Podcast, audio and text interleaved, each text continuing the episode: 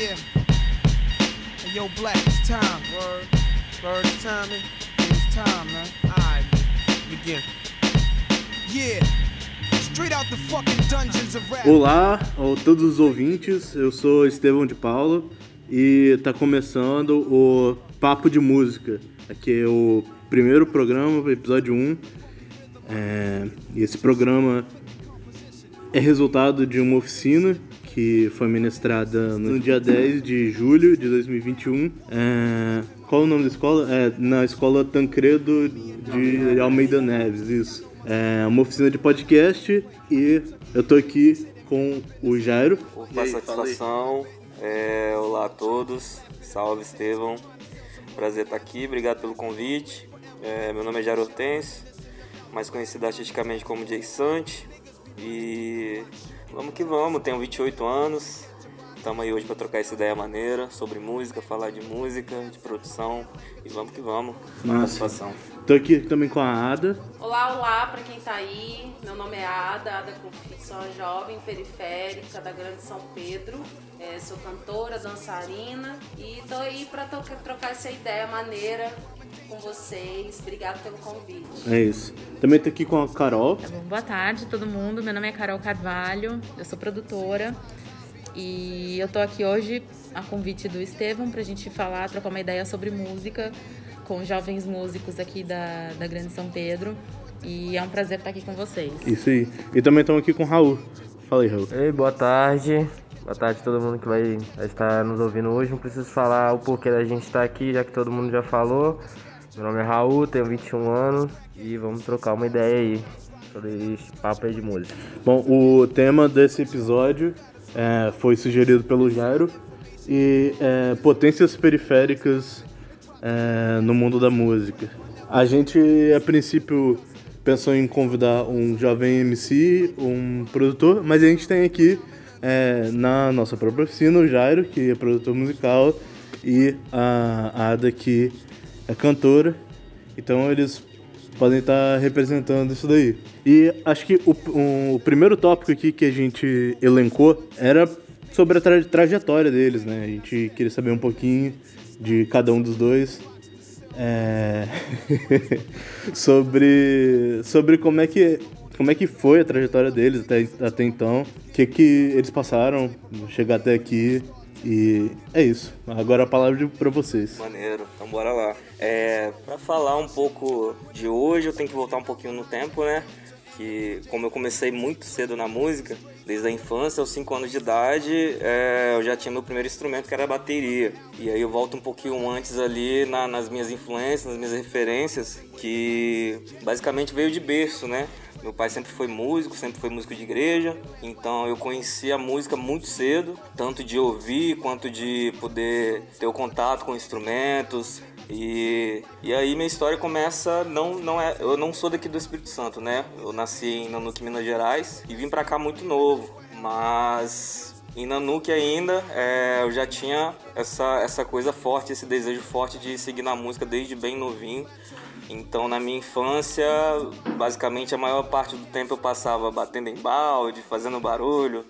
Então já tinha essa predisposição em querer fazer música e essa facilidade também é, de absorver as coisas. Então isso, isso me ajudou muito né, na minha trajetória. E você já tinha instrumento em casa? Como é que meu pai sempre teve instrumento, mas aí meu pai ele sempre foi músico de cordas, né? Na, na área de cordas ali, de uhum. teclado. Então ele sempre teve muito ciúme do, dos equipamentos dele, né?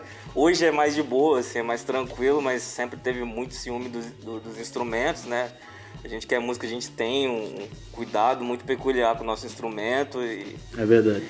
Então, assim, é, é, não tinha acesso ainda tão novo, então o que tinha para mim ali que estava posto era fazer barulheira no balde e panela. Então, assim, minha mãe tinha que aguentar, porque meu pai saía para trampar e aí minha mãe cuidava da gente. Então, o que tinha ali era balde de panela. Então eu juntava ali no quintal de casa, balde de panela, batucava, batucava, até não querer mais. E era, minha brincadeira era essa. E quando eu é, me dei por si, eu já tava fazendo música, né? E aí acompanhava meu pai nos ensaios também. Ele tinha alguns grupos, né, de, de, de rock na época E aí me ajudou a me desenvolver muito também, que eu acompanhava ele nesses ensaios, olhava ali, absorvia muita coisa. Quando eu fui ver, eu já estava sentado na bateria, não alcançava nem o pedal do bumbo direito, mas estava lá, com o dedão lá encostadinho no bumbo e tocando o ritmo na, na, com aquela facilidade, né? Assim, ainda bem, que sorte a minha. Mas assim, eu sempre tive essa facilidade de, de aprender desenvolver a, a parte percussiva e também mais para frente, aí mais para frente eu fui me arrisquei nas cordas, né? Aí eu já, já era um baterista, já toquei muito tempo na igreja e aí a igreja é uma boa escola também, né? É, eu conheço, acho que boa parte dos bateristas que eu conheço é. aprenderam a tocar na igreja, inclusive. Inclusive, inclusive o batera da minha banda ele aprendeu a tocar na igreja Legal. também. É isso. A gente quer música, a gente, quando a gente gosta de estudar música, a gente quer sempre buscar algo novo, né? Então aí aos meus, acredito que lá para os 11, 12 anos, é, como meu irmão era o baixista, a, a gig era eu, meu pai e meu irmão, assim, né? Era o Power Trio. Exatamente. Aí minha mãe também cantora desde sempre. Minha irmã, então as influências ali na, dentro da família era muito forte, né? Desde a sempre, música assim. tá na, na, no sangue, né? Exatamente. Tá no sangue, literalmente, assim. E você acha que é, quando você começou, despertou para música, você conseguiu encontrar acesso fácil a hora que você começou mesmo a, a não a parte que você de autodidata, mas quando você começou a estudar instrumentos, você teve um acesso fácil a essa educação ou foi uma coisa mais difícil que você teve que, que ir atrás ou na onde você morava já tinha uma, uma estrutura, por exemplo, a igreja que, que acolheu, que ensinou? Como que foi isso para você? Então, não foi tão difícil porque como meu pai era músico, já era um músico que já tinha trabalhos desenvolvidos, então a gente sempre meio que já tinha uma proximidade com os instrumentos, assim, né? De certa forma. Tanto que quando eu comecei a aprender corda foi pegando o violão dele que estava encostado lá, mesmo que era escondido às vezes, eu pegava o violão e aí fazia sons com violão e aí a partir desses sons eu fui tentando criar notas e eu quando me dei por mim também já estava fazendo nota que eu não sabia o nome ainda. Então assim, eu fui descobrir o nome do, de cada de cada nota, de cada corda e o, a formação dos acordes mais para frente. Então, assim, mas o acesso realmente a gente já tinha, para pelo menos na prática a gente já conseguia né, exercer o lance de tocar. Agora, na questão teórica, realmente é, é bem complicado, assim, né? É uma coisa que hoje em dia os projetos sociais acredito que fazem bastante diferença porque eles proporcionam esse acesso, mesmo que a, a, teoria seja algo muito de passagem, ele não seja muito, sabe, muito aprofundado, acho que até para aprender a atenção do jovem também é teoria demais é, é, muito complicado então assim mas realmente a parte teórica foi bem bem mais lá na frente. Mas a parte prática a gente conseguia ter acesso por conta do meu pai que já tinha esses instrumentos então a gente pegava e tocava. E aí depois ele foi começando a ceder que ele viu que a gente né gostava muito daquilo e, e, já desenvolvia aquilo, aí aos poucos ele foi abrindo esse espaço e, e cedendo os instrumentos, né? E ele sempre também é, passou pra gente exercícios, é, só que era bem sinistro, assim, porque na época é, é, era bem, bem árduo, né? Assim, era bem, sabe? A gente continuou na música, é, contribuiu muito os ensinamentos dele, obviamente, né? Não dá para negar. A gente se desenvolveu muito por conta disso, é, intervalo, intervalos vocais, é, acordes, solo, guitarra solo, guitarra base, a gente se desenvolveu, desenvolveu muito na, nessa questão técnica, né? É, mas o gostar, o gostar de fazer foi o que realmente a gente quis fazer e, e era o que a gente gostava e amava. Então, assim, até hoje isso cada vez mais forte, né? O amor pela música, assim. Então isso ajudou muito também. Mas a acessibilidade pelo menos para exercer na prática um instrumento, a gente tinha essa facilidade sim. Sempre foi bem tranquilo nesse sentido. Né? Aí, só te interromper rapidinho, Jairo. É, queria saber da, da Ada como é que foi, como é que foi seu contato com, com a música e... Então, também foi no meio familiar, né? É, eu, eu comecei a... Eu sempre fui uma, uma, uma criança apaixonada pela dança e pela música, né? É, eu lembro que quando era pequena isso sempre me chamou atenção, a parte de dança, de qualquer coisa, e a música. Então, a minha primeira paixão foi a música, né? É, eu participava de rodas de, de, de, de, de samba mesmo, que acontecia na minha família, né? Minha avó sempre tirava os domingos para lavar roupa, e aí meus tios ajudavam ela a arrumar casa, né? E aí, é, no final da tarde, eles pegavam os baldes de roupa e começavam a batucar. Fazia o próprio samba dentro da, do quintal da minha avó. Então, eu sempre tive essa, essa esse contato musical é, de, de família mesmo, né? Não parte teórica e nem nada, porque eu nem fazia ideia de que eu ia estudar isso depois. Eu sei que eu gostava. Então, eu sempre pratiquei, sempre ouvi música brasileira né? Tanto é que meus trabalhos hoje tem grande é, é, é um trabalho autoral, né? Com músicas brasileiras, mas eu sempre tive muita influência dos meus tios. Meus tios sempre gostaram de samba, pagode. É, meu tio, eu tenho um tio que ele sempre gostava muito de Maria Rita, é, Ana Carolina. Então ele sempre escutava e eu tava ali junto escutando, né? Então essas foram as minhas referências assim para começar. Só que isso foi mais na prática mesmo, é só na prática. Eu nem imaginava que eu poderia estar trabalhando com, com isso quando eu tivesse maior. Logo depois eu conheci as danças urbanas, né, no circuito cultural com um projeto social daqui da Grande São Pedro. É, numas férias de escola, assim, eu estava andando pela rua, encontrei esse lugar que me chamou a atenção e aí eu acredito que foi em 2000 e... Eu não, eu não lembro direito, foi 2013, 2010. Mas eu achei esse lugar, comecei a praticar as danças, comecei a aprender né, esse mundo das danças urbanas, porque são várias danças. Então foi mais um contato cultural que eu tive, né? Nessa, nessa área cultural foi mais um contato que eu tive através desse projeto so social, assim. Logo depois que eu pude fazer as oficinas de danças urbanas, conhecer pessoas, conhecer lugares, conhecer é, é, esse mundo que eu nem sabia que tinha aqui, porque minhas referências de dança eram em filmes. Eu achava que o hip hop só tinha em outros lugares. Eu nem fazia ideia que aqui Brasil tinha, né? E ainda mais na parte da dança. Então, para mim foi, foi muito mágico, assim, conhecer o projeto social e saber que aquilo que eu queria tinha aqui, né, tão perto de mim. E que era acessível para mim, as danças urbanas. Depois, logo, tive contato um pouco mais aprofundado com, com a música. Foi quando eu também comecei a me relacionar com o Jairo, porque ele com a família, né, é, toda toda envolvida com a música, eu pude ter o meu contato profundo de novo com a música. E aí eu comecei a, a, a cantar mesmo, só que em casa, assim, sabe? E aí teve uma vez que o meu cunhado, Isaac, irmão do Jairo, também é músico, ele é baixista, ele me viu lavando louça e me viu cantando. Aí ele olhou para mim e falou: Por que, que você não canta? E eu não sabia responder sabe? Porque pra mim eu só tava cantando em casa mesmo, pra mim. Eu nunca fui de cantar para as outras pessoas, sempre cantei pra mim. Dançar não, né? Dançar a gente já saía para fazer apresentação. Todo mundo me conhecia como dançarina e não como cantora. E aí ele me deu esse start assim. O Jário já fazia barzinho para outras pessoas já, né? Já tocava com um monte de gente. E eu só acompanhava de vez em quando, então não fazia ideia, né?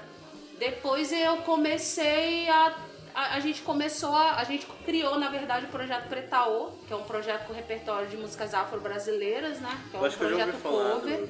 Legal. Nós criamos E é esse lindo, projeto. inclusive. Já fui no show. É, tá junta lá com nós. Eu acho que.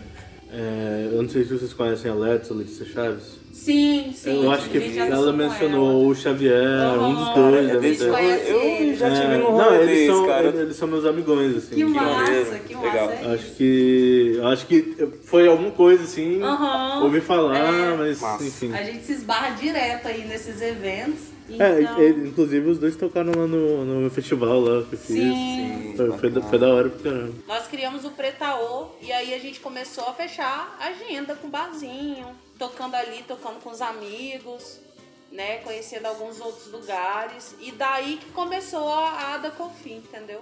Logo depois eu era conhecida como Jéssica Vago, né? Que é meu nome de registro. Mas logo depois eu mudei para Ada, assim.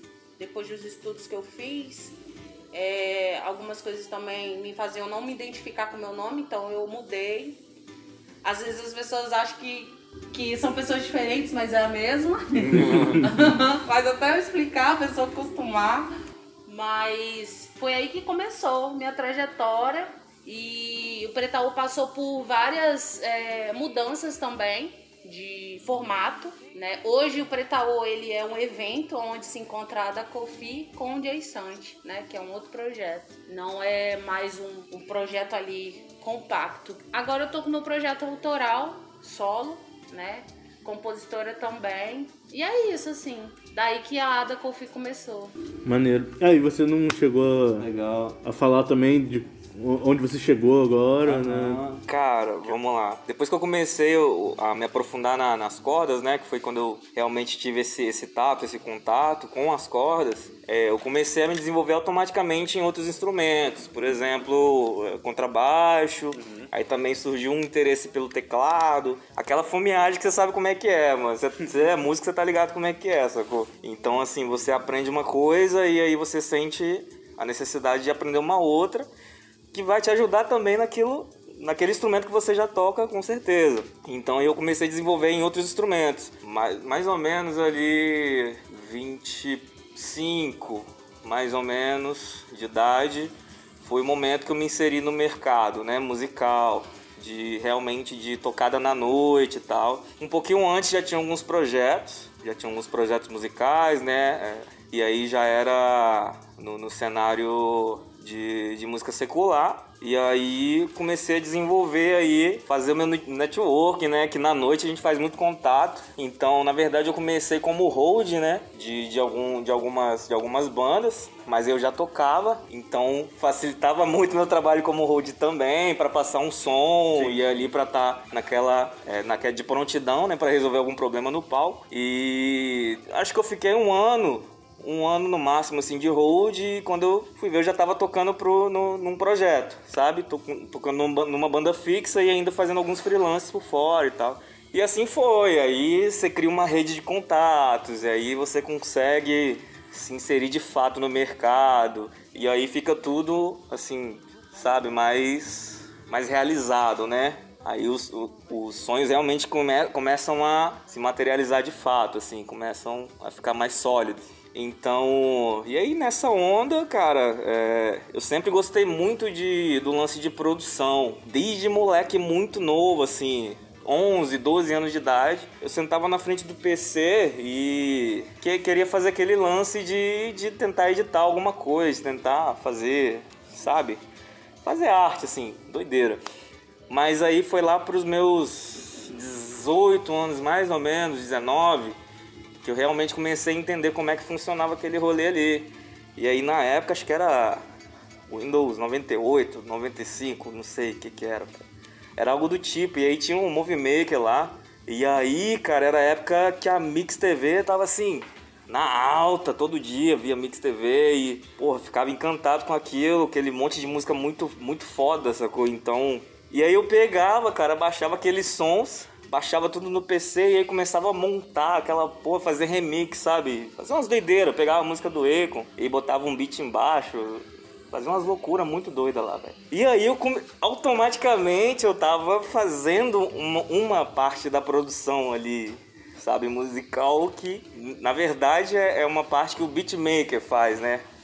A parte de produção, que é a área de beatmaking. E aí, sem perceber, eu fazia essas brincadeiras aí, ia recortando, ia colando, fade out, fade in, e ia embora. E aí botava o beat embaixo, só que eu não sabia, cara. Pra mim eu tava só brincando ali, sabe? Aí depois, muito lá na frente, que a gente conhece, começa a conhecer os programas e tal. Tem um programa certinho para cada coisa, né? Pra edição de vídeo, pra edição de música, pra masterização, pra mixagem. Então, assim, acho que eu tô produzindo de fato, eu tô produzindo há uns três anos atrás, de três anos pra cá, uhum. nesse ramo da produção. E aí a cada, cada, cada dia é uma novidade, né, velho? Assim, todo dia aparece novidade no mercado, então é muito louco, assim, cara, como as coisas andam e Aí a gente vai se, atualizando, então é um mercado assim, amplíssimo. E aí hoje eu, eu produzo o trabalho da Ada Coffee, a gente está produzindo é, os trabalhos solos dela é, desde o finalzinho do ano passado. A gente começou.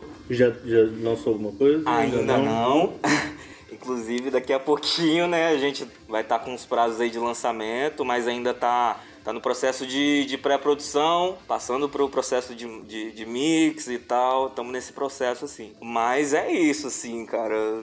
Resumindo, sabe? No resumo do rumo é basicamente isso, assim. E aí a gente segue fazendo o que a gente ama e gosta. É muito difícil, é muito difícil, cara. Assim, não dá pra falar que é fácil, ah, não, produzir, pô, é tranquilo, sabe? Porque às vezes faltam ferramentas, a gente tem dificuldade no, na caminhada, sabe? Na, na, na trajetória. Então, é, é, um rolê do caramba, assim, velho. Pra chegar onde a gente chegou hoje, onde a gente tem que chegar ainda como objetivo, é, é um rolê gigantesco, mas a gente não desiste, é isso. Hoje, assim, nesse contexto periférico, existem ferramentas para edição, para produção, que, que os jovens, os músicos periféricos tenham acesso sem custo, sem ter que comprar um, um, programa de edição, sem ter que comprar alguma coisa desse tipo? Existem, existe, existem alguns algumas DAWs, né, que são gratuitas, assim, para edição, para captação de voz, de instrumento,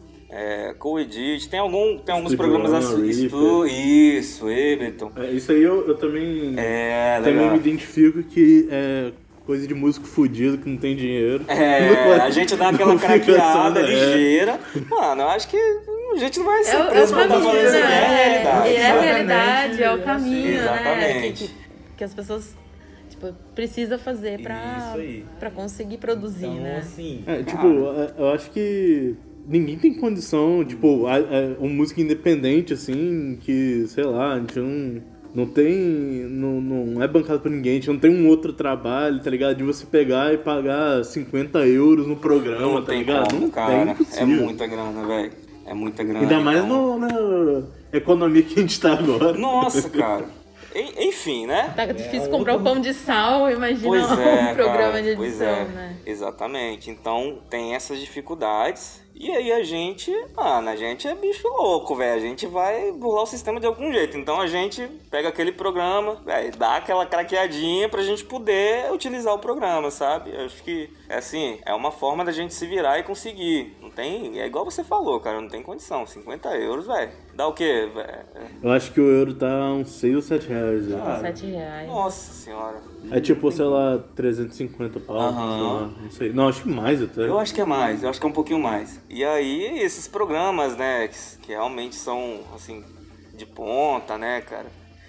É, Audition, Ableton Live. Não, acho que com 350 tem... mesmo, agora parei pra fazer é... conta rapidinho por aí, é, mas é por aí. 350, 400 conto, então, mas é... aí você já vê, pô, sabe? E é com o básico, né? O pacote básico, porque os outros... Porque aí você tem que comprar plugin, é... enfim. Exatamente, é um rolezaço. Então, acessibilidade, assim, a gente não tem tanta acessibilidade, sabe? Então a gente tem que dar um jeito. Como, assim, como a gente sempre deu um jeito, a gente vai Desde dar um jeito sempre, agora. Né? Desde Exatamente. Sempre. Então é isso assim. Isso sempre é romantizado, né? Pô, que maneira lá.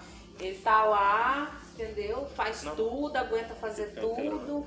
E, e, nossa, isso é que é lindo, sabe? É sempre romantizado esse corre do hum. artista periférico e não sabendo o que tem por trás, porque tipo, esse artista ele vai compor, ele vai gravar, se ele for músico de instrumento, ele vai gravar as, a, a, o instrumento, sabe? Ele vai fazer todo o processo de gravação, de edição, ele vai fazer tudo. Além disso, tem que arrumar um emprego por fora para poder manter as Exatamente. coisas que ele quer fazer.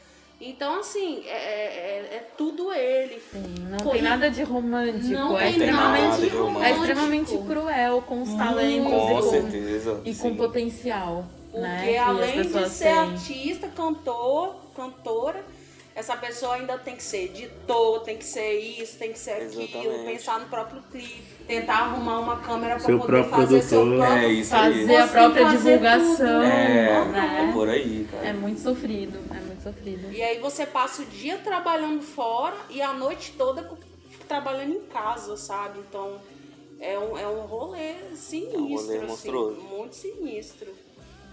Muito sinistro. E, tipo, como é que a pandemia afetou isso, isso Rapaz. pra vocês? Cara, a- eu, eu, assim, é, Real. por aí. Gritou. É aquele, é, rindo, né, mas Pra não chorar. De desespero, tipo assim. Mas, cara, eu, assim, eu, eu, fico pensando, na verdade, na, nos outros artistas, nos outros músicos que vivem só disso, sacou? E a galera ficou, assim, sem trampo, a galera ficou sem agenda, a galera... Sim, é, eu lembro que eu entrevistei a Let's pro podcast do. Manifesto e ela falou que, acho que foi ano passado mesmo, o final do ano retrasado, sei lá, que ela tinha decidido que ela ia viver só de música mesmo e ela largou o emprego e começou a tocar na, tocar na rua, tocar nos, nos- nas paradas e veio pandemia. É, velho. Mas assim, é, eu fico pensando é, que ah, o músico, ele é músico e ele tem que ter um trabalho pra se sustentar, cara. Isso é muito injusto. Basicamente, é muito injusto, Você né? que é músico, você que tem esse talento, você que, né, isso é a sua vida. Isso deveria ser o seu ganha-pão. Sim. Isso deveria ser o Exatamente. seu meio de vida, né? Eu acho que é um desperdício tão grande de talentos quando vocês, né, que são músicos incríveis, eu sou fã, vocês sabem disso, mas que tem que fazer vários corres, outros corres, milhares de coisas para conseguir manter a música. E aí quando a gente pensa num, num cenário pandêmico, em que não só quem só quem vivia de música, quem conseguia dedicar 100% do tempo à música, mas outros músicos que tinham que trabalhar em outra coisa e também na música foram afetados. Exatamente. Né? É muito é muito cruel. E aí a gente pensa, não tem como falar de música, de música, de talentos periféricos sem a gente falar de política. Exatamente. Não, tem tudo é como, política. Tá diretamente Sim. ligado. E aí quando a gente vê que, que essa questão toda, a pandemia, esse caos todo, afeta diretamente cultura, arte, a gente começa a ver que é, é muito estrutural, as pessoas não valorizam a Sim, arte. ah, a isso sem contar que mesmo antes da pandemia já tava rolando um desmonte da- da- das estruturas é, institucionais relacionadas à cultura. Exatamente. Enfim, já tá ficando mais difícil de, sei lá, você- conseguir um financiamento pelo governo, um edital pra você fazer alguma Exatamente, coisa. E aí, novamente, como em outros cenários da, da sociedade, a gente vê a sociedade civil apoiando, apoiando organizações, apoiando pessoas, apoiando artistas, apo- apoiando lugares onde o Estado não chega. Onde ele deveria chegar com suporte, mas ele não chega. Ele chega para matar, ele chega para prender, ele chega para tudo menos para fazer o que ele deveria fazer, que é pro- prover, né? Dignidade, acesso, o mínimo, né? Então, eu acho que essa fase que a gente vive hoje, ela trouxe muita luz mesmo. Abriu, primeiro que abriu um abismo, né? Mas deixou muito escancarado o quanto a arte e a cultura, dentre todos os outros aspectos da dignidade humana e da necessidade humana, eles estão jogados às traças Exato. mesmo. né? E aí, se não for nós por nós, se não for o- o- a sociedade civil apoiando, ninguém sobrevive. Até a, a- eu, eu sou da área musical e da área, da área de dança, cara, é sinistro porque a gente já, a gente já vive num, numa, numa, num, a gente já vive num ambiente que o artista nunca foi valorizado, né, de, de, de- de devida forma. E aí entra no governo, por exemplo, um cara como o Bolsonaro, né? E aí ele ainda fala que ah, é, agora vocês vão dançar na boquinha da garrafa. Que não, ninguém vai dançar na boca da garrafa, não. A gente que é dançarina, a gente se sentiu muito ofendido com isso, sabe? Ver um vídeo dele falando nisso, isso, em uma palestra que ele deu. Então, assim, é, desvalorizando mesmo o, o- a, profissão do artista, tanto como dançarino, mas tanto quanto outras áreas também, né? Que, que mexe com a cultura. Então, vem um cara desse ainda para piorar, né? E, e depois vem a pandemia. Muito artista conseguiu receber o auxílio e os artistas que não conseguiram, sabe? Ficaram com, com o pé, a mão quebrada mais ainda. Então, é, a galera começou a, a- a abrir vaquinha, a galera começou a fazer live pedindo doação, porque não estava conseguindo se manter na, na, na quarentena. E aí, beleza, o, Covid vem, os bares fecham, os músicos ficam sem tocar, sabe? E, e aí, como você tinha dito, né? é, tem músico que para de, de, de, de trabalhar em, né, de carteira assinada para tentar viver da música. E aí acontece isso e, e agora, sabe? E esses lugares fechados. Realmente, eles têm que estar fechados. A gente não, a gente não tem que se aglomerar, não fazer nada disso. Mas é Como é muito que fica esse artista, né? Como que fica esse artista, É, mas o sabe? mínimo, é, né, a gente pensar a estrutura, a lei tinha que se estender, Com o, o- certeza. a verba tinha que chegar em todo mundo. Sim. Para que as pessoas consigam viver, consigam sobreviver, pelo menos. Para quando tudo isso passar, poder retomar. E aí a gente está falando de, de, de acessos, né? Você falou que você conheceu a dança no céu. É, é, no circuito. No caso. circuito cultural. E aí, que antes era lá, né? no- E, e aí a no gente vê, a gente vê agora, né, o circuito cultural, o céu, totalmente é, abandon, é, abandonados, é, Jogadas traças. jogadas traças, mesmo. sem as ações para que as crianças, os jovens tenham acesso a, a conhecimento, a conhecer a dança, a desenvolver um talento que está ali. Então, assim, já o que pouco que tinha, hoje a gente não tem. Sim, eu lembro que tinha, acho que ali em Jucutuquara, né, o Centro de Referência de Juventude, que é, foi na gestão do João Cosa. É, eu lembro que eu fui conhecer uma vez lá e eu achei super da hora, assim, e agora no final do ano eu, eu trabalhei na campanha do, do João Cosa para da eleição e a gente entrevistou, tipo, uns jovens que, que se formaram lá e, tipo, pô, super importante, É tá muito ligado? importante. Esse- Esses, esses equipamentos, cara, de, de juventude, eles são- projeto social. Eu mesmo, ah, foi até bom a Ada falar que eu trabalhei com dança também. Assim, eu conheci a dança ali em 2007, né? É, fui conhecer a dança depois da música.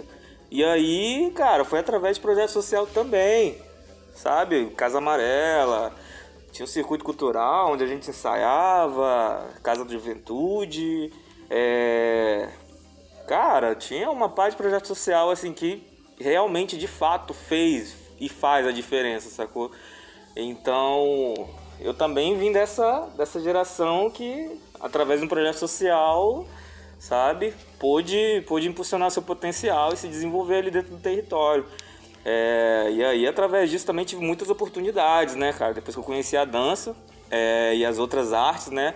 E a gente teve, teve várias oportunidades. A gente trabalhou como oficineiro, é, como coreógrafo, diretor, é, enfim, é, em, em- participando de competições, né? E enfim, olha, olha a proporção que isso ganha, né, cara? Tipo assim, através de um projeto social, um adolescente que tá ali, sabe, tá à margem da sociedade aí entra num circuito cultural, por exemplo, da vida e sai de lá um professor, um educador social, sacou? Então é Sim, é, eu também acho que eu queria falar um negócio que, tipo, nem é, é sei lá, propaganda partidária ou qualquer coisa assim, mas a gente deu muita sorte. Acho que até você, Raul, também, que não falou muito, mas, é, tipo, pela nossa faixa etária, de ter vivido uma fase é, de formação na juventude durante os governos do PT, tanto de, de prefeitura quanto, tipo, federal. Porque, sei lá, eu lembro quando eu era criança, tipo, Vitória era uma cidade que ela era, sei lá, recheada de cultura, tinha Exatamente. coisa acontecendo na cidade, o dia, o dia tipo, to- a semana inteira, tipo, é, todo final de semana tinha uma programação que, sei lá, meus pais me levavam pra ir, tipo, público, tá ligado? Tipo, rolando, é, feira de cultura, feira de livro, é, sei lá, show, tipo, no, no, parque, é... Os teatros, né? É, tinha, tinha muita coisa. Eu acho que, tipo, esse, essas ferramentas públicas de incentivo à cultura, elas são muito importantes é, para para form, pra formar juventude. É, sei lá, tipo, o povo não é nada sem cultura, tá ligado? Sim, é é uma é a expressão, né? A humanidade precisa, o ser humano precisa. E quem dizia que não, depois na pandemia sentiu, né? Precisava de live para ver para ouvir música, para ver show, precisava de livro, precisava de filme.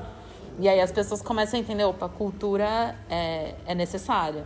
E, e, é uma pena mesmo a gente ver hoje essas, essas, essas ferramentas, né? Que eu acho que o governo, hum, a prefeitura, eu digo o governo em todos os aspectos de Estado, Sim. que eles devem oferecer e devem promover sendo sucateados, né?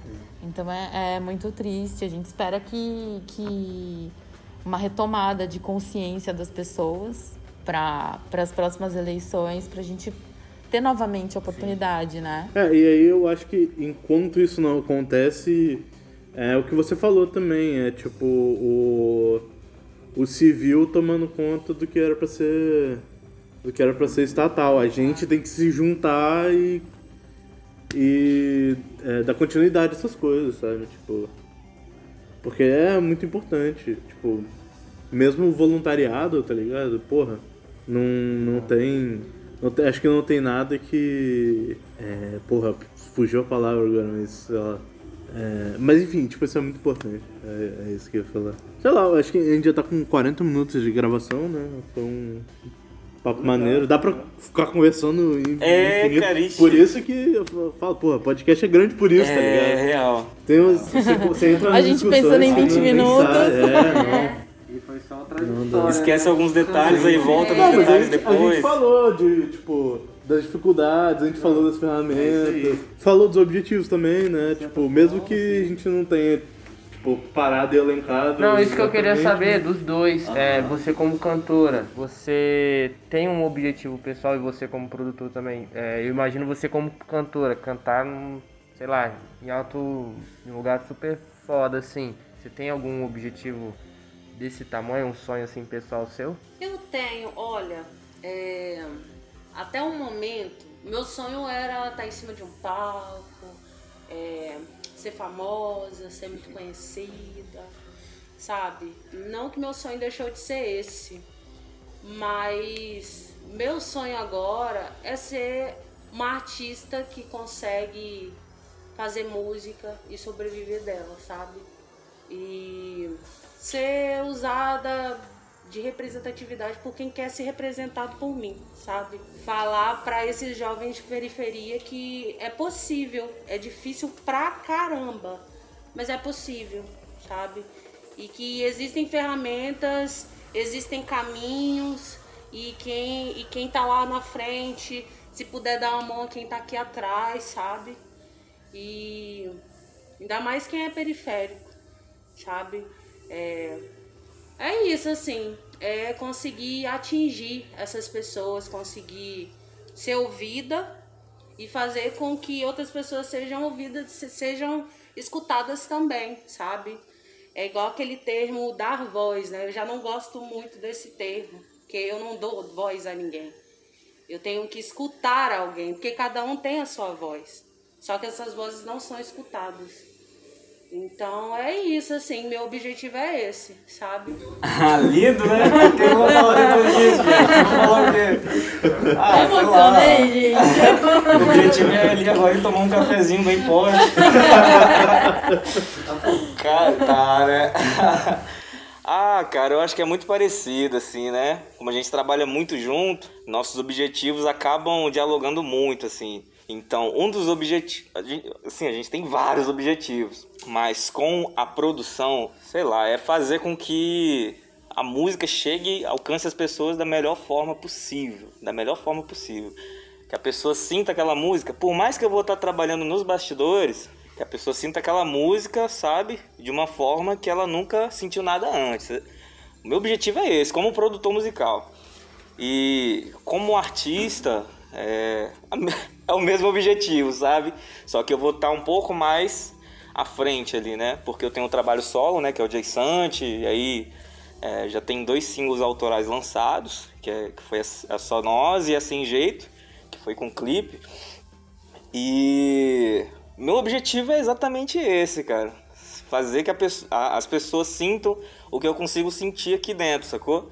E aí eu externar isso para que alcance as pessoas da, da melhor forma possível, estando é, é, estando como o artista, o cantor, ou estando ali na questão da produção, sabe? Então, é isso. Coisa linda. É, vamos encerrar então? Então tá, valeu gente pelo, pelo, papo. Foi Ô, muito gratidão, maneiro. muito maneiro. E é isso. Valeu, gente. Obrigado pelo convite, tamo Falou. junto. Valeu, valeu. Marquei pôde atender. Eu sei que é foda. Essa nossa vida correria, muita coisa pra fazer. Imaginei nós dois sós na sacada. Enquanto escrevia, mais pesava. A vontade de querer te ter e de sentir você aqui juntinho, hein? É tão bom quando nosso cantinho é só nosso cantinho sem ter mais ninguém. Yeah.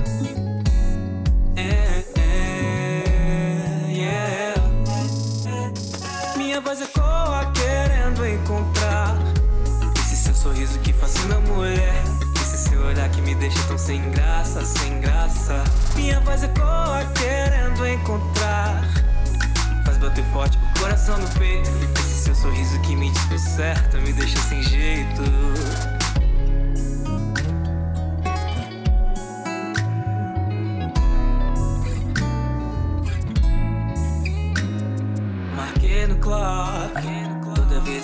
Você não pôde atender. Eu sei que é foda.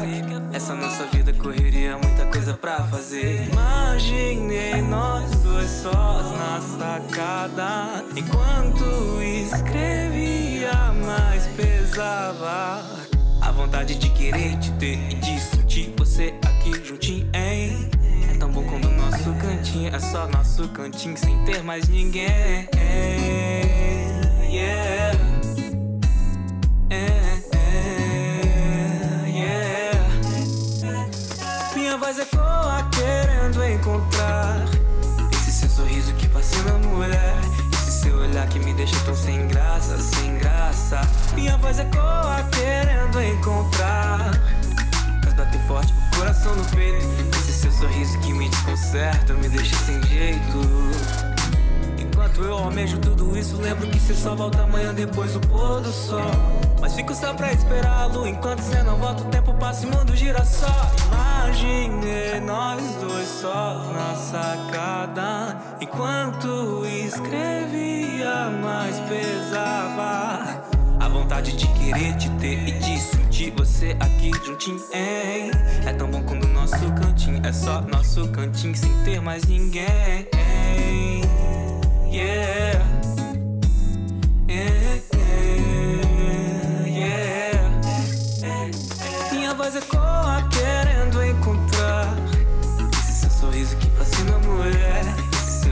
me deixa tão sem graça, sem graça. Minha voz ecoa querendo encontrar. Faz bater forte coração no peito. Esse seu sorriso que me desconcerta, me deixa sem jeito. Minha voz ecoa querendo encontrar. Que fascina a mulher. E me deixa sem graça, sem graça. Minha voz ecoa querendo encontrar. Faz bater forte coração no peito. Esse seu sorriso que me desconcerta, me deixa sem jeito.